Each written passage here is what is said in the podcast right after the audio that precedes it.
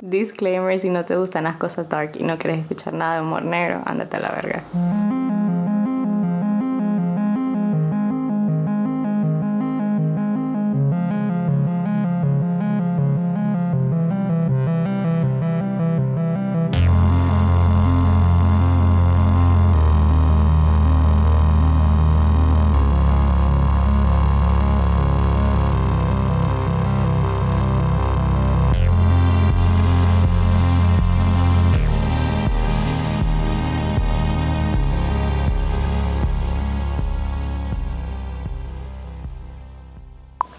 Bienvenidos a este primer episodio de Que Darks Podcast. Mi nombre es Moisés Yo soy Mariel. y en este podcast les vamos a hablar sobre todas las cosas darks que maltriperas de este mundo, como de monstruos, aliens, fantasmas, asesinos, sectas, satanistas, secuestradores y todas esas cosas oscuras y feas y malvadas que existen en el mundo. Yo me voy a encargar de todo lo que es paranormal, fantasmas, monstruos y leyendas urbanas. Y yo me voy a encargar de serial killers, todos los secuestros y básicamente las sectas enfermas que existen. En este primer episodio vamos a hablar de un caso que realmente es bastante popular. Hicieron una película bastante, la verdad, bastante pañosa sobre este tema porque fue bien encimita de lo que es el Conjuro 2, basada en el Poltergeist de Enfield. Como la mayoría de la gente ya vio esta película, fue un éxito de taquilla, la verdad. Fue mejor que la primera. Fue mejor que la primera, sí. Pero la verdad es bastante errónea sobre lo que realmente pasó en esa casa. En esta casa, o sea, eh, lo que pasó en la película, mucho sí pasó, pero no fueron los Warren los protagonistas de esta historia. Sí, los ponen como héroes, pero la verdad no hicieron Los nada. más ni, ni siquiera, lleg- o sea, llegaron un día, Llegaron a turistear. llegaron a turistear, pero ya vamos a llegar a eso. Porque eso pasó como un año de... Un año, había pasado un año de, de, de casa embrujada cuando hasta que llegaron esos más. ¿eh? Todo esto empezó en 1977, en, a mediados de agosto probablemente, cuando Peggy Hodgson, madre de cuatro hijos, divorciada, se mudó a esta casa en Enfield, en Londres, y ahí vi- empezaron a pasar un montón de cosas así raras y extrañas y oscuras. Podría decirse que fue un poltergeist. Hay gente que dice que eso es un fantasma, hay gente que dice que esto es energía psíquica, energía residual de otra dimensión. Hay bastantes teorías sobre esto. Y que era la monja. O sea, la puta, la monja no. Hay gente que dice que era la monja, pero realmente este que fue uno de los casos paranormales más documentados, en ningún en ninguna de las evidencias o grabaciones, videos o entrevistas hacen mención de la monja, que la verdad al, al parecer es un personaje continuo en el universo del conjuro. Pero no tiene nada que ver. con No tiene historia. nada que ver con esta historia, solo lo metieron en esa movie para que fuera como más darks y como que puta el diablo nos está persiguiendo. Pero sí, bueno, esta, esta familia se mudó. Era ella y sus cuatro hijos, que eran Margaret, Janet, Johnny y Billy.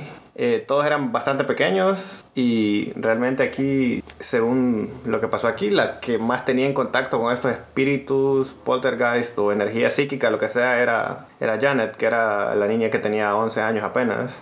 Se podría... Bueno, es que hay teorías sobre los poltergeist también que es energía psíquica que realmente se manifiesta en, en jóvenes, En ni- niños. en niños o niñas que están empezando la adolescencia, como con todos esos cambios hormonales. etapa rebelde. En su etapa rebelde, Que cabal. nadie le va a creer. A huevo.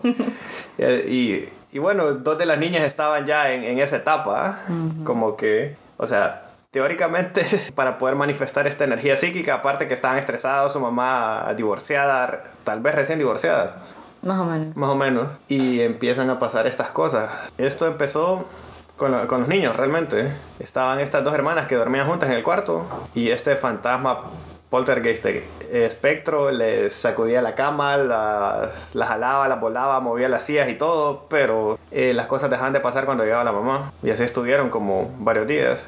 Hasta que el día que, que la mamá llegó y logró ver que realmente sí se movían las cosas, se, se movían los libreros, se caía todo. A las niñas las jalaban de la cama, o sea, les agarraban los pies ¿Te imaginas que te ese dormido casual y solo llega? y te jalan los pies a la pija.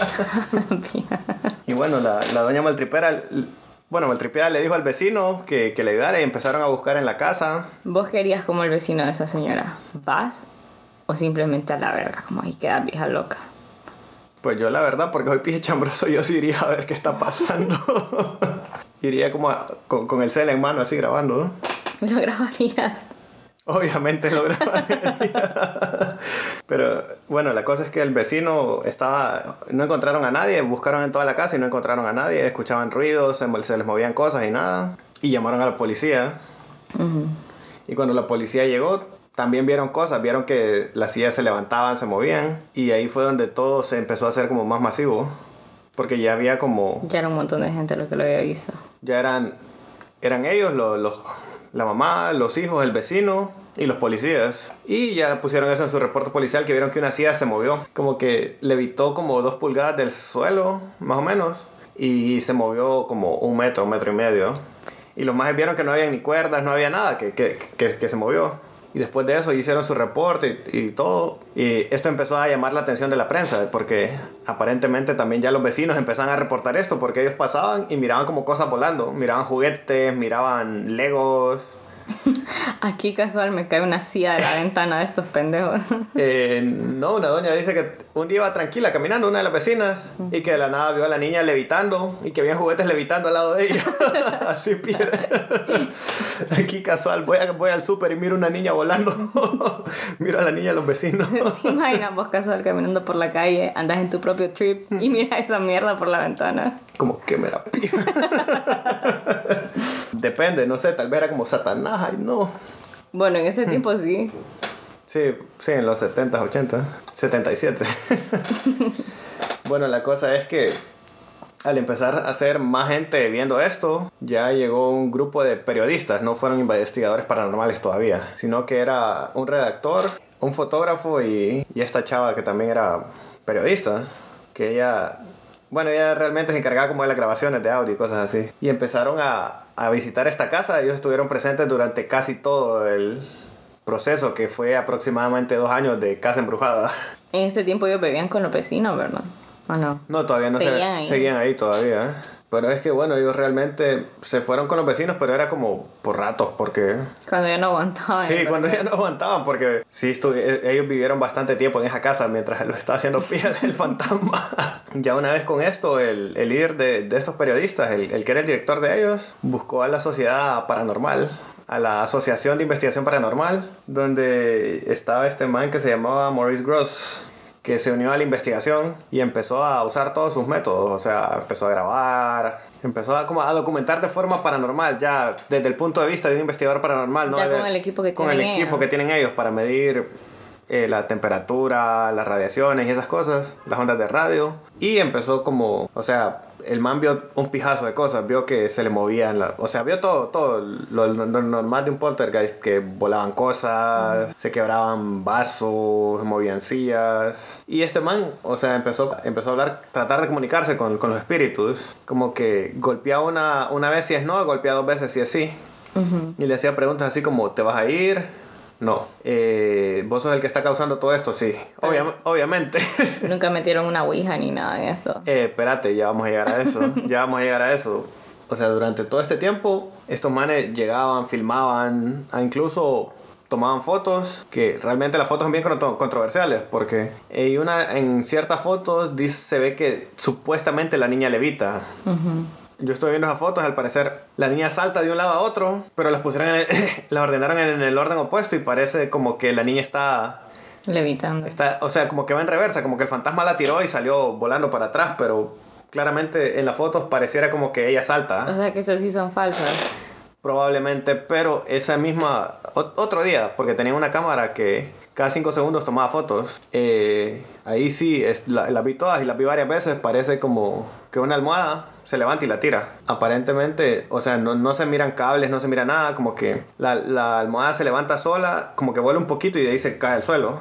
Y esto estuvo pasando bastante tiempo. Porque esto como cada vez iba haciendo más masivamente más mediático y empezaron a llegar así todos los así gente como nosotros que le gustan los fantasmas y esas cosas. Llegaban a chambrear, llegaban investigadores, incluso llegaron magos ilusionistas de esos magos de, de show Ajá. para probar que, que si eso era mentira o era cierto.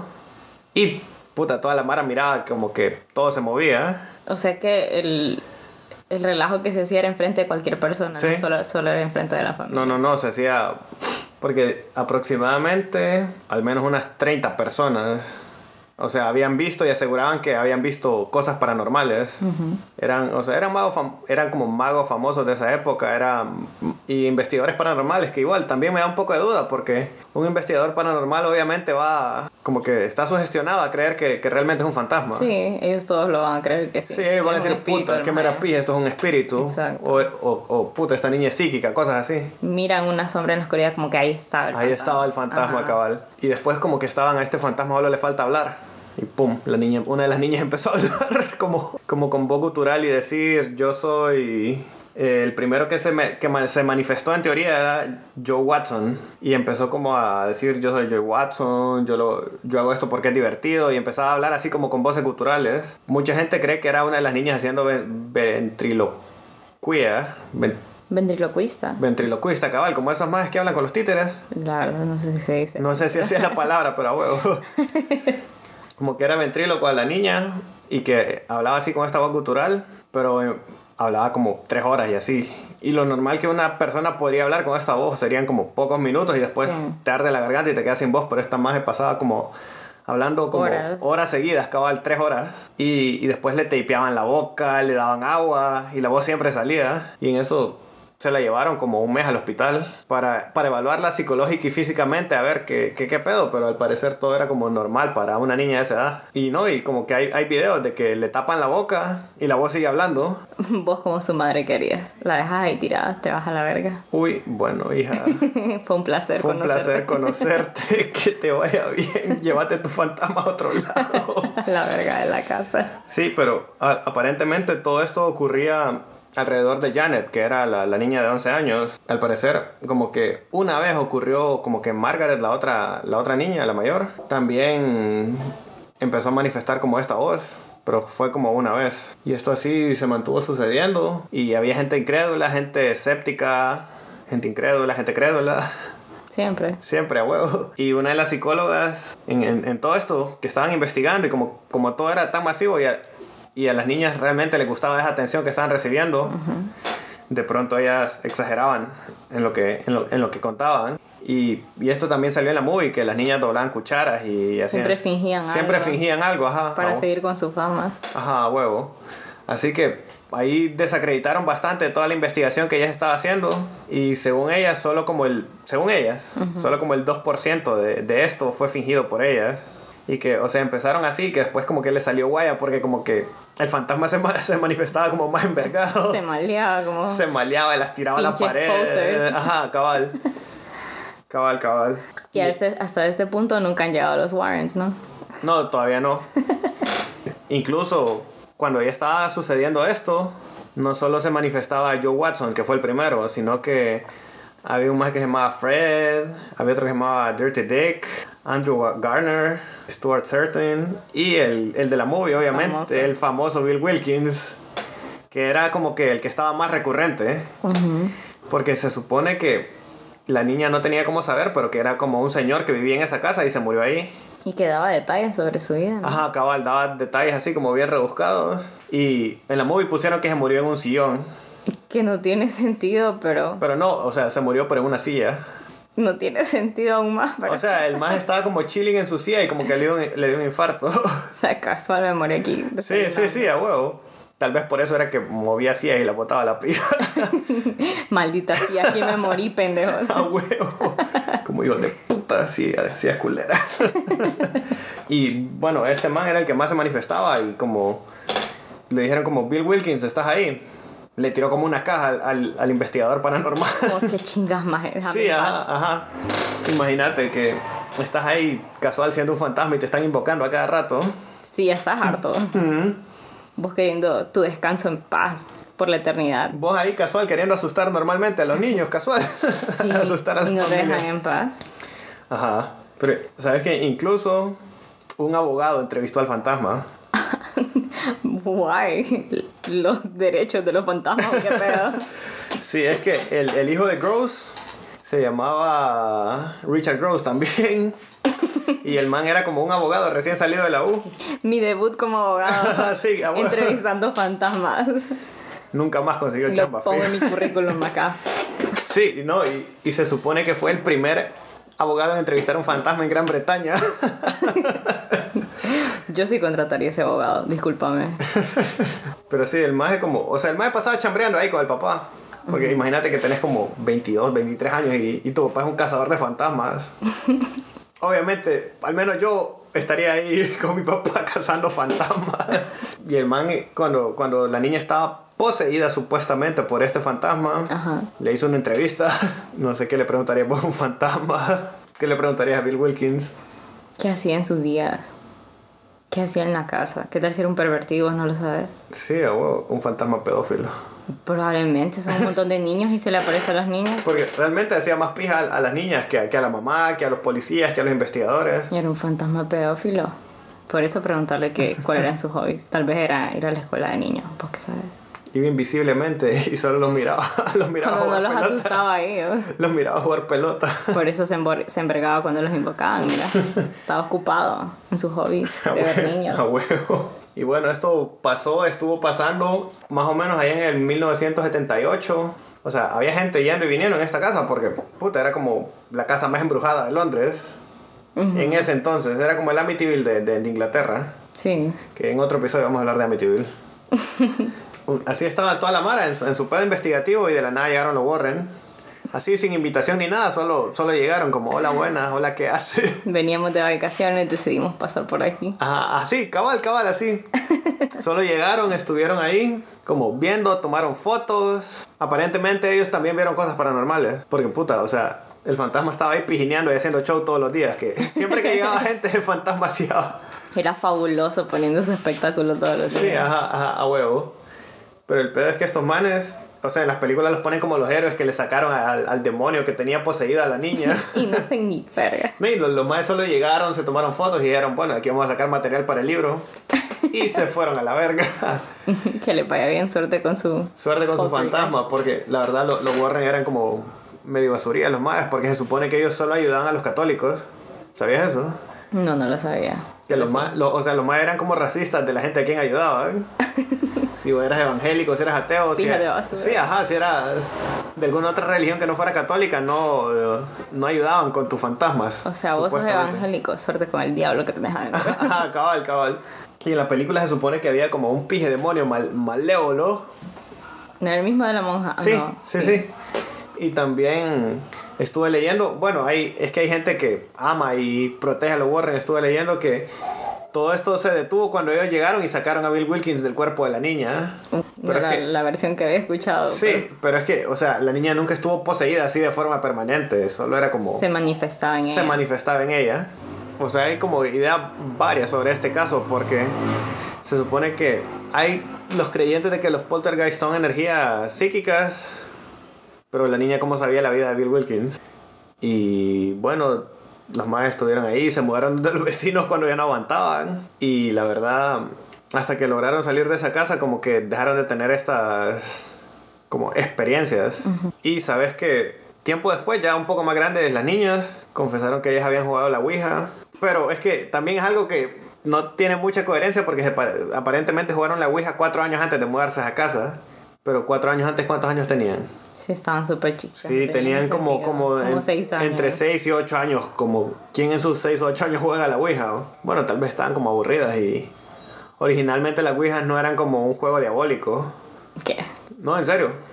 Originalmente las Ouijas eran como un juego de mesa normal, no. Hasta que salió una movie sobre la Ouija diabólica fue que ¡pum! Se cambió la perspectiva de que las Ouijas eran diabólicas y eran malvadas. Y... Pero no tienen un montón de reglas, como si empezabas una sesión tenés que terminarla con no sé qué, porque si no, si se te meten todos los espíritus y empieza Sí, el pero, o sea, eso... Eso o es agregado Eso es agregado después. Se supone que eso fue como un, un invento de Hollywood. se supone. Tenemos que experimentar con eso. Verga. Pero originalmente la Ouija solo era como, como jugar Monopolio. bueno, tenemos que ver si es cierto. Verga. y esto estuvo así sucediendo hasta que se fueron de esa casa. Dejaron de pasar estas cosas. Eh, la mamá realmente sí tuvo que ir a terapia. Sufrió porque en, en su cumpleaños como que Bill Wilkins le escribió shit en el baño literalmente con caca. Así, Felicidades, shit. pija de douchebag ese fantasma. Porque todos estaban como cantando Happy Birthday y cuando la, la mamá fue al baño, shit. En la pared. O sea, imagínate la pobre señora divorciada, recién divorciada, Con probablemente... hijos adolescentes. Probablemente en esa época y conociendo el lugar, fijo, el marido la vergueaba. Y que venga este maje a meterse a su casa después. Pobre señora. Bueno, es que bueno, ella se metió en su casa. Sí. Ellos fueron los que Invadieron su casa. Sí. Bueno, es que yo sigo pensando que era como en parte fraude y en parte como energía psíquica de la niña, porque, o sea, ellos se mudaron, se fueron, dejaron de tener problemas con Bill Wilkins. Y las siguientes personas que se mudaron ahí han estado lo más tranquilas, nunca han tenido ningún pedo con Bill Wilkins, ni con Joe, ni con todos esos 10 fantasmas que, que poseían a la niña. O tal vez sí empezaron jugando con la Ouija. Ella- las niñas eran las que los manifestaban. Sí. Y después empezaron como a exagerar las cosas que pasaban. Sí, sí, obviamente ellas exageraban, Sí. pero es que se supone que ellas jugaron la Ouija en otro lado como cuatro años antes. Sí, eso sí no tiene sentido. Así que, A ver. o sea, es como puta 50-50. Pero igual, o sea, hay, hay un montón de videos que le vamos a compartir los links en la descripción de donde ves que a la niña le tapan la boca o, el, o que está tomando agua y, y como que el fantasma se sigue manifestando. Así que qué pedo. Sí. La niña está con la boca abierta y el fantasma sigue hablando. Y ves a la niña en adopción a la semana. Pero es que en Craigslist se vende niña. Pero hay que ponerte a pensar desde, puta, desde que el fantasma te quiebra todos los platos, te vas a la pija de esa casa. Oh, honestamente. Desde la primera vez. O sea, desde que miro a mi niña levitando en medio de la sala, a la verga. ¿Qué haces ahí? Aunque supongo que ellos no estaban en la condición económica de mudarse, pero igual. Pero es que, o sea, te vas donde cualquier familiar, dejas la caja, le prende fuego. Porque imagínate tu hija volando, volando con todos sus juguetes como, como Dark Phoenix ahí con los Legos. O tal vez era una madre porque tenía un macanazo de hijos. Llegó un Tenían punto. cuatro. No eran más. Eran cuatro. Pero igual, cuatro. Bueno, Janet, te quedas aquí, tus hermanos eh, despídense de su hermanita, nos Tal vez lo miraba como una oportunidad en la que el fantasma era su babysitter. Como ya estoy a verga, estos más llévatelos. Mantenerlos entretenidos un rato, necesito Ahí, una cerveza. Levitalos un rato para que estén tranquilos. Estoy viendo mi novela, déjame en paz. A huevo.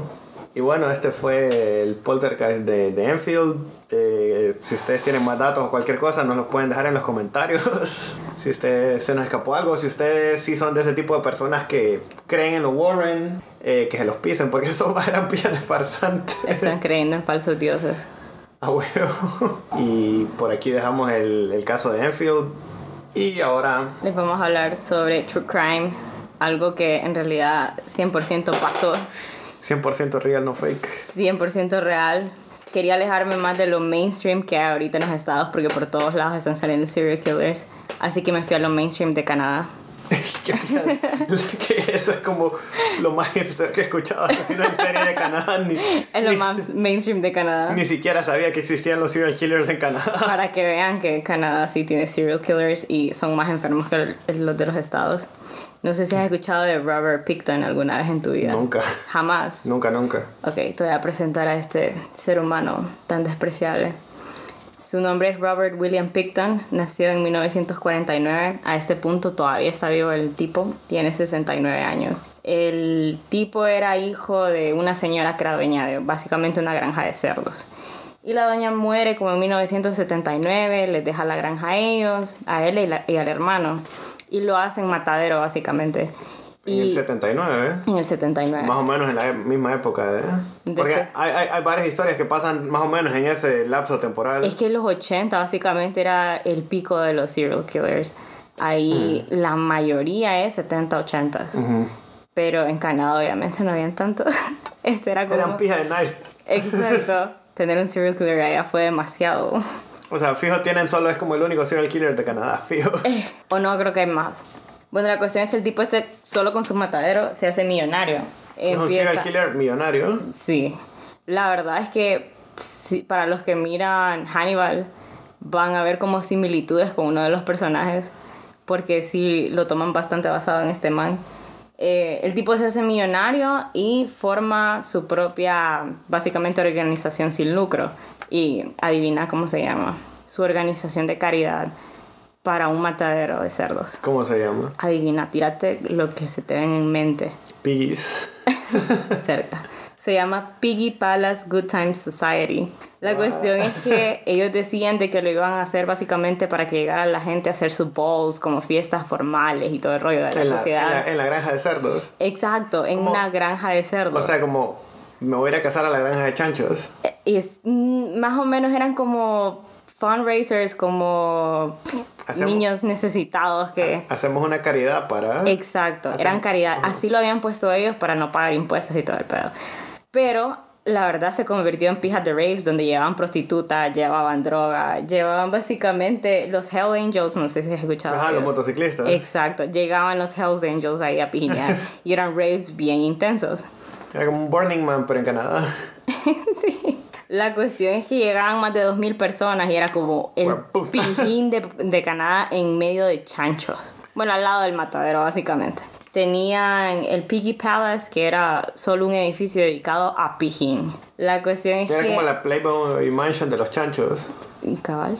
¿Sí? Para pijín. Sí. Hacer droga, ir a musicón, Exacto. matar chanchos o no matar Prostitutas. chanchos. Prostitutas. Podías sacrificar tu chancha a medianoche si querías. No, o sea, no. Pero podrías. Y quiero que te, o sea, recordes que son 2.000 personas las que llegaban a esta fiesta, porque más adelante tenés que pintar la big picture.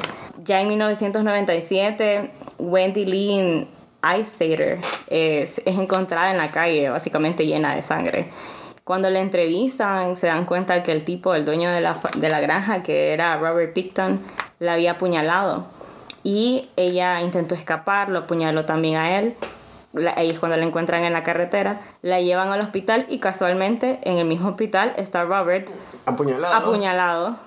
Y, o sea, irónico que el que te apuñala está ahí con vos, al lado, en tu camilla.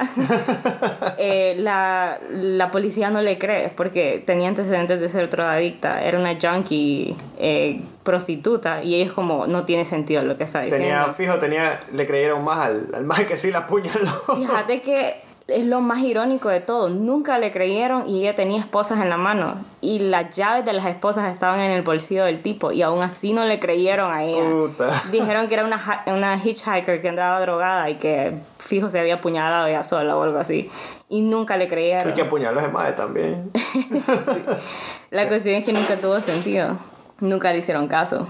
En 1998 empiezan a demandar a los hermanos porque empiezan a darle más como cuidado a sus pijines. Empiezan a, a invertir todavía en esos pijines enormes que estaban haciendo para 2.000 personas y dejan de invertir en su granja. Entonces ya te imaginas el vergueo que era alrededor.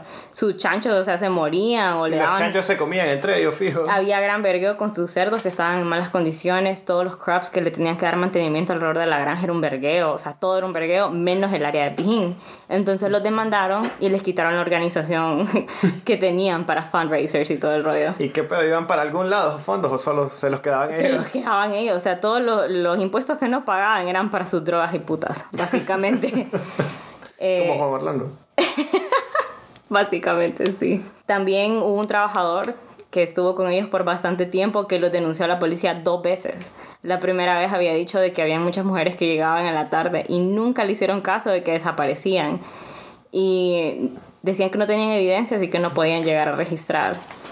Sí, porque puta, ocupaba una orden para ir a Sí, registrar. ocupas una orden, pero imagínate que tu tra- trabajador está diciendo, yo miro mujeres que entran ¿Y que no se van? y nunca, nunca salen, o sea, desaparecen y no las volvemos a ver. Y nunca le hicieron caso. Después escuchó a una amiga de él hablar sobre unas IDs que había encontrado tiradas en la casa de él casualmente. Y sabían que él Como, era... la- como Juan Orlando. Sí. Básicamente Robert Picton es Juan Orlando en disguise. bueno, la cuestión es que encuentran estas IDs tiradas en la casa del man y el tipo era súper raro, era callado y sabían que él no tenía babies ni nada. Era como la persona más virgen que puedas conseguir, pero con Como buenos pijines. Sí, pero con buenos pijines. y canadiense. Y canadiense. Y horrible. La cuestión es que el tipo tenía IDs, tenía ropa de mujeres, tenía zapatos en su casa. Y la chava lo había visto, la amiga de él. Pero al momento que el trabajador le dice a la policía, la quieren entrevistar a ella y ella les dice que no tenía ni idea de lo que el man estaba hablando. Así que es la segunda vez que este trabajador lo denuncia y no le hacen caso. Y esto en 1999. Joder, puta, ya habían pasado como 20 años. Exacto, y él seguía matando. ¿Y hacía pijines o ya no hacía pijines? Sí, eh, dejó de hacer pijines desde que lo demandaron. Desde el 98 lo demandaron y era ilegal que le hiciera pijines porque ni pagaba impuestos ni quería seguir como una organización sin lucro. Y maltrataba chanchos. Y los Sí. crops se le morían. Exacto. Pero entonces, ¿de dónde sacaba dinero? ¿O era, o era de sus millones que hizo de matar chanchos? Al inicio sí, de eso era su dinero, pero obviamente para estos pijines cobraba la entrada. Entonces ahí imagínate, dos mil pesos pagar, dos mil personas pagar que tus 50 dólares en ese entonces, o 45 dólares, digamos, por entrar a uno de estos pijines que eran grandes pijines donde te daban eh, la barra libre, te daban comida. El fire de las casas de chanchos. Exacto. O sea, todo el mundo quería estar ahí. En cuanto al modus operandi del tipo este, lo que hacía era ir al downtown y iba con la excusa de que iba a tirar todos los desechos de sus cerdos. Entonces después aprovechaba como a recoger prostitutas que habían en la calle que sabía que eran drogadictas y les ofrecía droga gratis. Como venite a mi granja de chanchos, ahí tengo drogas para vos. Y ellas aceptaban pues porque eran junkies, no tenían pisto, ¿qué más iban a hacer? Sí, igual era como prostitutas, no, no, era, no era como que las iban a buscar después, no solo su pimp tal vez. Exacto. puta. A nadie le importaba porque eran prostitutas de, de downtown, que era el, el barrio más pobre. ¿Quién le iba a importar? Sí, sol- Que solo, la solo al pimp. Exacto. O ni al fin, porque a veces ni tenían, solo eran chavas que iban a la calle por droga y, y dinero. Eh, los familiares empiezan a meter presión, los familiares de las chavas que habían De las desaparecido. prostitutas. Sí. A- alguien tenía que pedir, reclamarlas. Pero igual no les hacen caso. La policía a este punto no ha hecho absolutamente nada. Incluso Eh, en Canadá. en Canadá no hicieron nada. Era como no tenemos orden de arresto, no hemos visto nada para este man. O sea, no vamos a ir a su casa. Iban a llegar en su caballito los policías. Pero es que imagínate, no tenían evidencia de nada. No habían como mujeres que habían ido a, a su fiesta y habían desaparecido porque eran las prostitutas que desaparecían. En el 2002 eh, había un tipo que estaba manejando básicamente un camión que llega a la casa de ellos, probablemente dejar algo, no sé. era Comida de chancho de pronto. A lo mejor, no sé. Pero era un tipo que iba manejando un camión que entró a la propiedad de ellos. Y él dijo que había visto armas ilegales. Y como buen Pero can- espérate, armas ilegales. O sea, había visto, ar- había visto armas y las armas en Canadá son ilegales. Pues sí, yo- sí, No es que estamos hablando de yo- Estados yo, Unidos. todavía estoy como, o sea, el chip lo tengo como que es en los estados, así no, que... no es Estados Unidos donde puedes ir a, a bares o a las escuelas con armas. o sea, estamos hablando de Canadá donde un cuchillo es ilegal. Pero bueno, la cuestión es que el tipo mira armas en la casa del man. y Pero, lo- o sea, pero ¿por qué putas el camionero llegó, llegó a la casa del man? porque llega O sea, a la se- granja, llega a la granja. pero, o sea, ¿vio las armas en la granja o vio las armas en la casa? Era uno solo, Mike. Él vivía en su granja. Pero el tipo llega y mira las armas. Llama a la policía y es como que, bueno, aquí lo agarramos después de tanta denuncia. Esto sí es legit, o sea, tiene armas, podemos entrar a ver qué pedo. Entonces, tengo una lista de las cosas que encontraron. Pero esta es la primera que soltaron. Entonces, al inicio tú solo te sacaban como los datos más basic. Después, más adelante, te sacan como los datos más explícitos. Hasta que ya terminan. Hasta que mierda. terminan todo. Pues en 2002 lo único que sacan son 2.000 muestras de ADN humano. Pues obviamente hay un pijazo de gente que iba a piñar ahí antes. Ajá. Obviamente iban a encontrar ADN. Encuentran más de 600.000 muestras de evidencia de mujeres que habían desaparecido entre ropa, joyería, zapatos, ID y todo eso. Encuentran ADN de 24 mujeres que habían desaparecido. Entonces ahí sí ya, Ahí sí ya lo podían conectar. ya lo toman como un caso. Encuentran partes humanas en un freezer. Encuentran manos, Yo cabezas. creo, yo creo que solo con eso ya, ya, ya no, no necesitan nada más como llevémonos preso este man.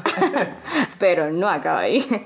Encuentran manos, cabezas y pies de dos chavas que eran las mujeres que habían desaparecido. Pero solo de dos chavas. Solo de dos. Y habían de- desaparecido como 24, ¿no? Mira, 24 que habían, o sea, de, de lo que sabían ellos. Pero déjame contarte la estadística más adelante. Aparte de eso, encuentran huesos y dientes enterrados. Y ADN, Solo. solamente. Y esto es lo que más le llamó la atención. Encuentran ADN en la carne molida que ellos vendían. ADN humano. Ay. Ay, qué. Sí. Es- O sea, ellos vendían carne molida de chancho, pero. era un matadero donde No, o sea, vendían era- carne, pues. O sea, ibas a la carnicería como. Ibas a su carnicería casual y pues en las noticias te dabas cuenta que casual había ADN humano. Al suave, un montón de gente se volvió caníbal sin darse cuenta. Wait for it. Después, eh, bueno, la operación dur- costó 70 millones de dólares, perdón. Seten- en el 2000 ¿Te imaginas la cantidad 2000. en el 2000? Ya habían pasado como 30 años.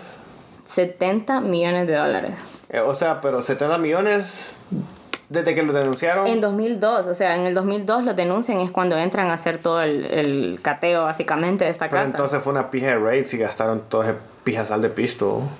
Es que era toda una granja de chanchos que estaban investigando. ADN por todos lados. ADN entre los chanchos. Tienen que investigar el contenido estomacal de los chanchos. Hijo de puta. Ok. Es como dos años viendo caca de chancho a ver qué comía. Ya en 2004, el gobierno acepta que había carne humana básicamente en las fiestas que hacían ellos y en las que vendían. Entonces, todas esas personas que llegaron a Pijín, esas 2.000 personas que llegaron a consumir droga y comer de gratis, estaban comiendo prostitutas. Para que tengas en mente eso. ¿verdad? Pero nunca, nunca dijeron el sabor de la comida. Era pije rico, era Es que- feo. Pero según lo- las investigaciones que han hecho, las declaraciones de todos los caníbales que han hecho, la carne humana sabe igual a la de cerdo. Entonces, aunque ellos quisieran, No notan la diferencia. no, no, no se nota la diferencia. Entonces, Según- como un bacon de persona sabe igual que un bacon de chancho. Básicamente sí. O sea, pero según las investigaciones, entrevistas que le han hecho a múltiples caníbales, eh, sí. Sabe igual. Podrías comer bacon de gente. en conclusión. Y Y no, no te das cuenta. te podrías dar cuenta. Bueno, es que igual, como vos sabés. Bueno, yo soy pije nerd de todas estas mierdas. Miraba Meatbusters y conocían pruebas balísticas de cuchillos, pistolas y todas estas cosas. Lo que usaban eran chanchos de matadero para. Porque era lo que más se parecía como al, al humano. Sí, y- es que los órganos humanos y la carne humana es la más parecida. La de cerdo es más parecida al humano. Porque incluso la piel y todo les disparaban y todo. Y así como medían cómo, cómo funcionan las armas, las balas y eso. Porque es como lo más parecido a- Sí. al humano. Puta, entonces no era como que un serial killer, serial killer random ahí que no sabía, sino que, o sea, el más lo, lo planeaba bien. No, el tipo este era estúpido a morir. Pero como la gente nunca, o sea, al inicio cuando empezó a hacerlo, no notaban la diferencia, aprovechó a seguir. Ah, sí, como una, obviamente- una hamburguesa de gente. Si vos vas a una fiesta, lo primero que empiezas no es como, "Mm, esto sabe a gente. No sabes a qué sabe la gente. Exacto, eso no es tu primera opinión. Es como vas a una fiesta y qué rica está esta hamburguesa, pero no pensás como, "Mm, esto sabe como a dedo del pie de una chava prostituta, no sé. Un, No- chich- un chicharroncito de un prostituta. chicha- un chicharrón de pro- no sabe a eso. Obviamente no es tu primer thought cuando vas a una fiesta. Estás a verga, estás cuando, vas un drogado. cuando vas a un rave, obviamente. Está, estás drogado, estás rodeado de prostitutas y estás comiendo carne humana, no vas a saber qué es carne humana. No compres tajadas con carne en la Los Party. No compres carne si vas a consumir drogas. Esa es la no moraleja compres de carne en el estadio. Pero eso ya sabías, era de caballo O de gente. Meh, o de rata. Eh, Ok, bueno, hasta ahí en 2004 cuando el gobierno ya empieza a soltar un 2004. poco. Eso fue en 2004. Desde 2002 ellos seguían comprando la carne de ese matadero porque te recuerdo que el hermano no está preso. El hermano nunca tuvo, no, ni sabía de estos vergueos, se supone. Y él seguía vendiendo su carne. Ya en la cárcel, lo que hacen, porque no sabían cuántas personas él había matado. Entonces meten a un policía encubierto que fuera su cellmate, que estuviera el man ahí con él. Y él empieza a sacar en cara todo lo que él había hecho. Bueno, es que ya, ya estaba preso, ya. ¿Qué más podía hacer? Estar preso más años. Pero es que estaba preso y todavía no le habían hecho su, Su trial. su trial. Todavía tenía tiempo para hacer cuánto tiempo iba a estar preso. Y él empezó a hablar. Y aquí te, te, traigo unos facts bien extraños. Cuando habla con el policía le dice de que él había matado 49 mujeres. Para ¿Él? empezar, sí, que él. El, o sea, el, el tipo este, Picton, le dice que él había matado 49 mujeres y que su goal era matar 50 y que por pendejo, por sloppy, fue que no terminó de matar las 50, que él pues necesitaba un, un nombre parejo, un número parejo. Tenía OCD el man. Tenía OCD Obviamente, como un que- buen asesino en serie, tenía OCD. y que su goal era matar 50 personas y solo había matado 49 y por eso estaba frustrado en este mundo.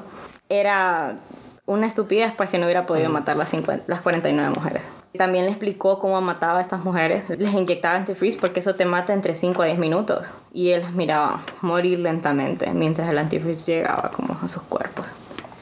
Y bueno, eso es lo que le contó al policía. Era como todo lo que él había hecho y, y básicamente cómo las torturaba. Eh, cuando al Pero fin... espérate, les inyectaba el antifreeze y las torturaba mientras morían. Era como 10 minutos de tortura. Ya te voy a contar cuál era su máquina de tortura. Porque eso lo, lo dicen hasta 2007, creo. Sí, estaba Because 2007. Canadá. Cuando te digo que al fin quitan el media ban hasta 2007.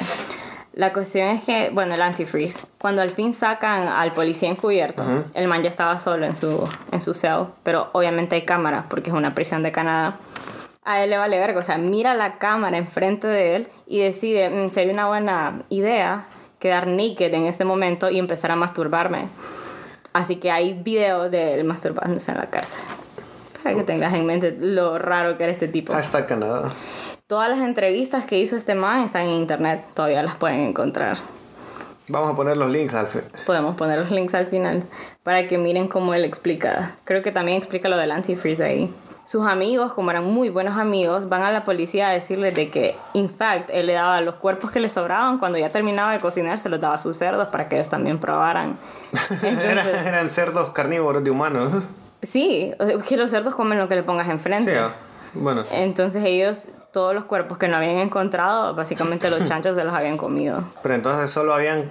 Ellos encontraron. ¿Cuántos cuerpos? 24. 24. Entonces habían como. 20. A eso vamos ahora. Ah, man. ok. Calmado. Confesó que había matado 49 mujeres y solo lo acosaron al final de 27, que fueron las que encontraron. Pero en ese entonces habían desaparecido 64 prostitutas. Pero es que entonces tenía algún cómplice, ¿no? Si él personalmente se sentía frustrado de que no había llegado a las, a las 50, Es que habían 64 que estaban perdidas, puede que él no sea el único serial killer de ese entonces. pero es Canadá o probablemente era el único.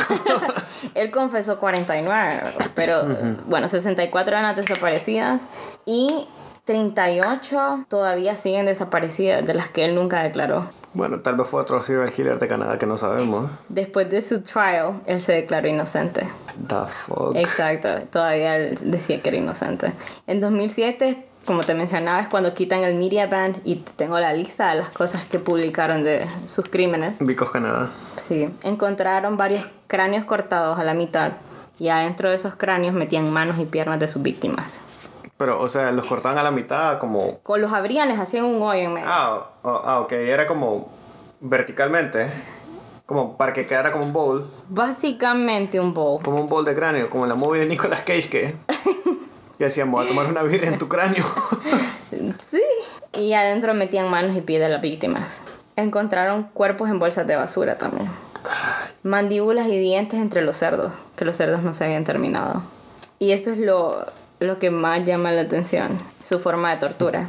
Encontraron un revólver que tenía atado a él un dildo, que tenía ADN de sus víctimas, pero también tenía ADN de él. ¿El dildo o el revólver? El dildo.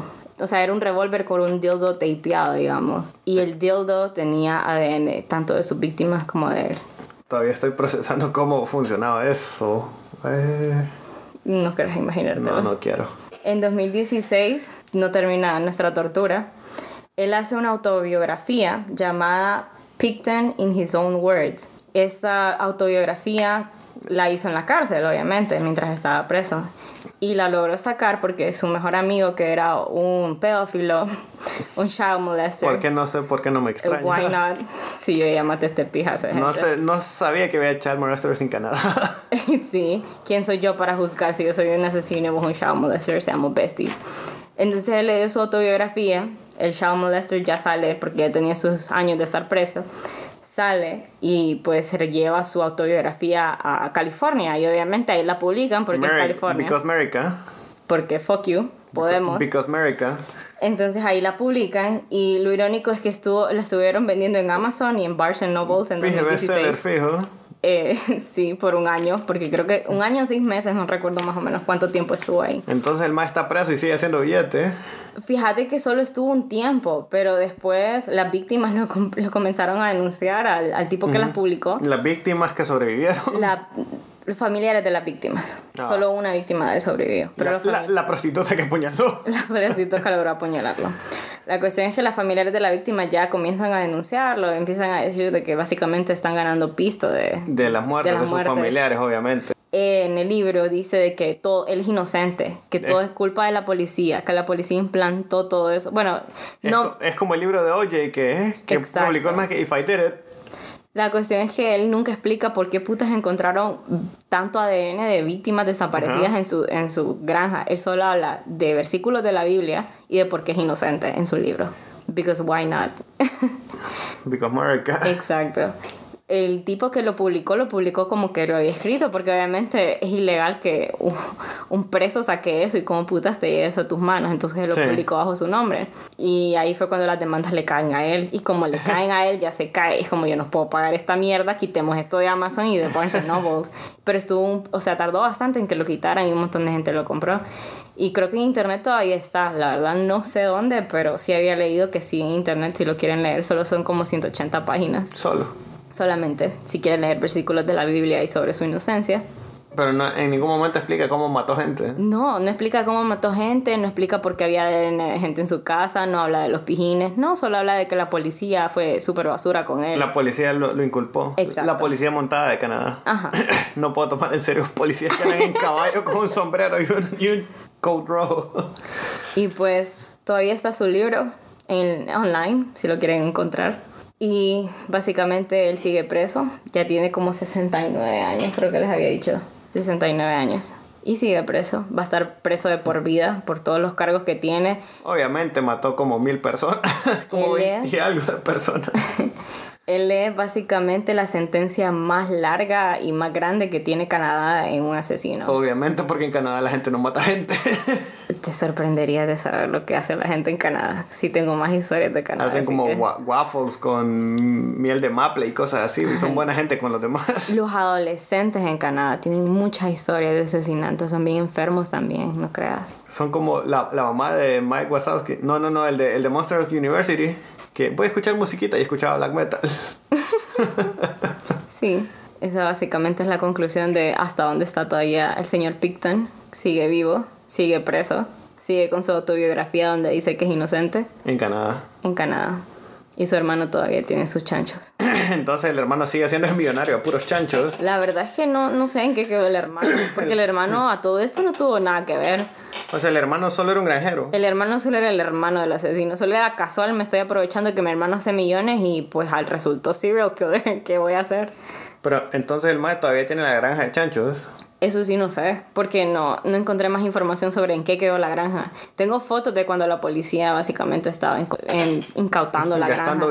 billetes. Gastando billetes en En una, buscar. en una granja de chanchos. Que a todo esto la policía, uno de los facts que he visto, la policía, la mayoría de los que estaban ahí investigando, casualmente compraban carne de ellos.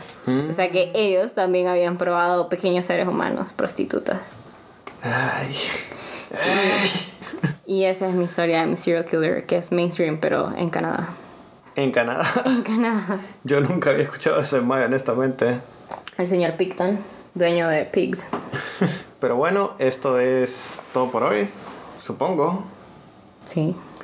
Eh, bueno, esto es Quedarks Podcast. Nos pueden encontrar en todas las plataformas de podcast y nos pueden encontrar en Instagram como Quedarks Podcast también. y nos escuchamos la próxima semana, ¿no? Sí. La próxima semana. Hasta la próxima.